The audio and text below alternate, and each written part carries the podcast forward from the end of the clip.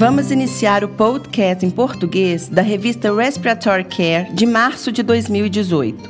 O artigo de escolha do editor desse mês é de Lembe e colaboradores que avaliaram a terapia de cânula nasal de alto fluxo após a extubação. Um grupo recebeu a cânula nasal de alto fluxo imediatamente após a extubação, enquanto o outro grupo recebeu a cânula nasal de alto fluxo apenas se a necessidade de oxigênio fosse maior do que 4 litros por minuto. O uso precoce de cânula nasal de alto fluxo foi associado a uma diminuição da infecção pulmonar e a uma redução no uso da terapia broncodilatadora. O segundo grupo demonstrou menor permanência na UTI e menos dias de hospital. Dry sugere que o uso precoce da cânula nasal de alto fluxo pode facilitar a depuração da secreção, com potencial diminuição nos patógenos pulmonares e exposição a bactérias gram-negativas. Essas descobertas sustentam o crescente uso da cânula nasal de alto fluxo na UTI. Também levanta a questão: quais efeitos benéficos podem ser obtidos com o aquecimento e a umidificação de oxigênio de baixo fluxo no hospital?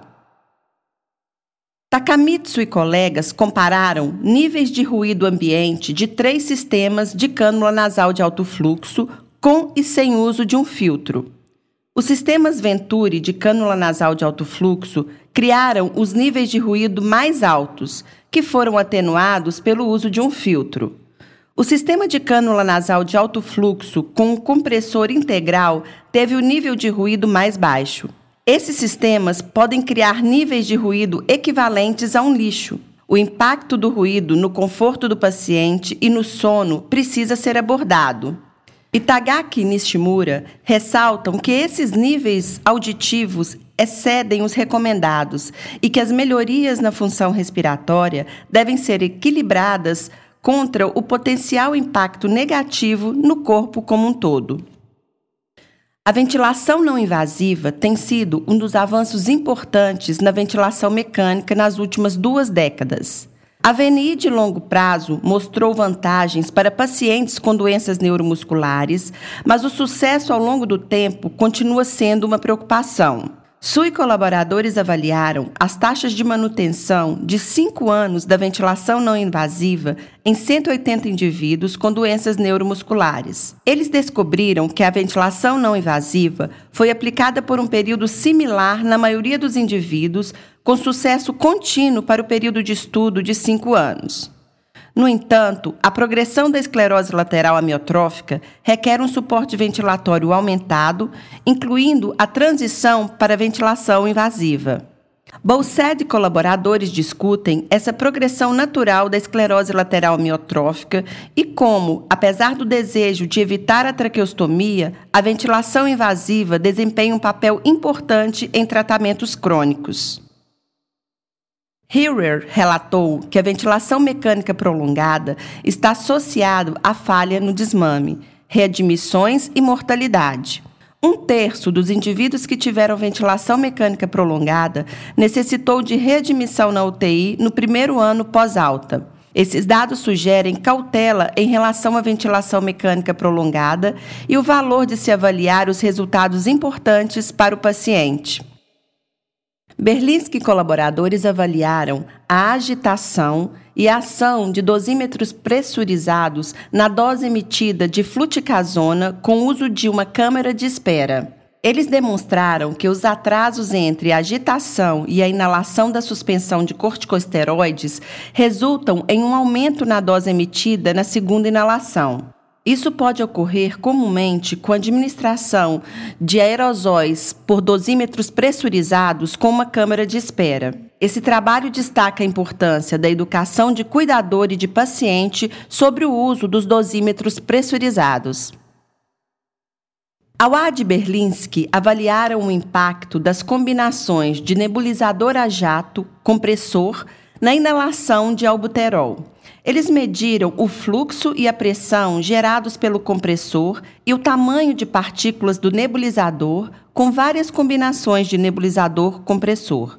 Os resultados sugerem que a marca do nebulizador é mais importante do que a marca do compressor na massa inalada e no tamanho das partículas. Awad e Berlinski advertem os cuidadores sobre as consequências não intencionais ao alterar combinações de compressor-nebulizador. Sanservino e colaboradores compararam a velocidade de caminhada autoselecionada em indivíduos saudáveis e indivíduos com DPOC. Ao avaliar o consumo de oxigênio normalizado pela massa corpórea e distância percorrida, eles descobriram que os indivíduos com DPOC apresentaram aumento na sensação de dispneia com aumento da velocidade de caminhada. Eles concluem que pacientes com DPOC escolhem sua velocidade de caminhada de acordo com uma sensação de dispneia tolerável e que as intervenções que afetam a dispneia e a marcha podem melhorar a qualidade de vida. O teste incremental Shuttle Walk Test pode ser administrado usando uma esteira ou um corredor. Em ambos os casos, os resultados são usados para adaptar a prescrição do exercício. Oliveira e colaboradores compararam esses métodos em indivíduos com bronquiectasia e descobriram que os métodos não são intercambiáveis. Houve uma distância de caminhada aumentada usando a esteira, mas com respostas fisiológicas semelhantes. Estes dados são importantes na avaliação da resposta ao treinamento aeróbio. O treinamento físico melhora a força e a qualidade de vida em indivíduos com DPOC. Em 16 indivíduos com DPOC, Leite e colaboradores avaliaram a velocidade crítica de maneira não exaustiva como um substituto para o teste do limiar anaeróbio. Enquanto os indivíduos toleravam o exercício na velocidade crítica de maneira não exaustiva e havia boas correlações com consumo de oxigênio e frequência cardíaca, os testes não foram reproduzidos de forma confiável. O teste com velocidade crítica de maneira não exaustiva tem a vantagem potencial de permitir que o sujeito realize o esforço submáximo. É justificada uma investigação adicional para adaptar este método para a DPOC. Viajar com oxigênio portátil melhora a qualidade de vida de pacientes com necessidade de oxigênio terapia contínua e prolongada. Campbell e colaboradores realizaram uma pesquisa por questionários em um grupo de indivíduos recebendo oxigenoterapia prolongada em relação ao planejamento de viagem com oxigenoterapia e suas experiências. Foram 50 indivíduos que responderam o questionário e somente 25% deles já tinha viajado por transporte aéreo. A maioria dos indivíduos usuários de oxigênio terapia contínua e prolongada achou complicado organizar suas viagens e difícil de obter informações sobre a viagem com oxigênio terapia. Mesmo assim, mais de 80% dos que viajaram por transporte aéreo com oxigênio terapia o fariam novamente. A acurácia de fluxômetros de oxigênio é presumida e a calibração desses equipamentos normalmente não está dentro da competência dos cuidadores. Duprez e colaboradores avaliaram a acurácia dos fluxômetros de O2 conectados aos cilindros de O2 em atendimentos de emergência pré-hospitalar e hospitalar. Eles avaliaram os equipamentos com fluxos de 2 a 12 litros de oxigênio por minuto. Os resultados sugerem que a maioria dos fluxômetros fornecem fluxos suficiente precisos para o uso clínico. Duprez e colaboradores descobriram que os reguladores de um único estágio foram menos precisos em baixos fluxos e baixas pressões do cilindro. Cacau e colaboradores compararam a distância máxima durante o teste da caminhada dos seis minutos em crianças saudáveis no Brasil. Em um estudo com aproximadamente 1.500 crianças, eles estabeleceram valores de referência. Meninos caminham um pouco mais do que as meninas. A força do estudo está no tamanho da amostra e o uso de voluntários de um país enorme com diversas regiões socioeconômicas, culturais e climáticas. Schmidt, Moller e colaboradores realizaram uma revisão sistemática de relato de pacientes de desfechos relacionados com sintomas em pacientes com fibrose cística. Os autores identificaram na literatura cinco desfechos de relatos de paciente relacionados com sintomas na exacerbação da doença. Os autores acharam que somente duas dessas mensurações foram especificamente desenvolvidas para mensurar os sintomas durante as exacerbações e somente uma preencheu todos os critérios dos guidelines do FDA americano. Schmidt, Moller e colaboradores concluíram que um instrumento para avaliar sintomas específicos nas exacerbações da fibrose cística ainda precisa ser desenvolvido. Neste mês de março de 2018, a revisão narrativa se refere à efetividade do inspirômetro de incentivo na prevenção de complicações respiratórias no pós-operatório. A introdução da espirometria de incentivo ocorreu com apenas evidências escassas e nas décadas seguintes pouco foi feito para dar suporte ao seu uso rotineiro.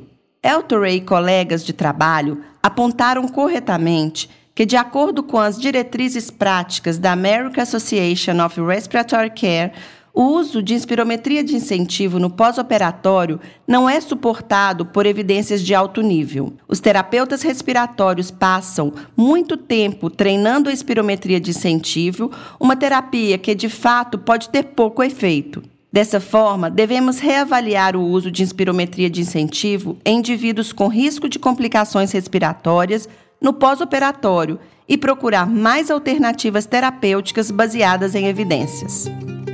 Para receber o conteúdo deste podcast e de podcasts anteriores da revista, por favor visite nosso website em www.rcjournal.com.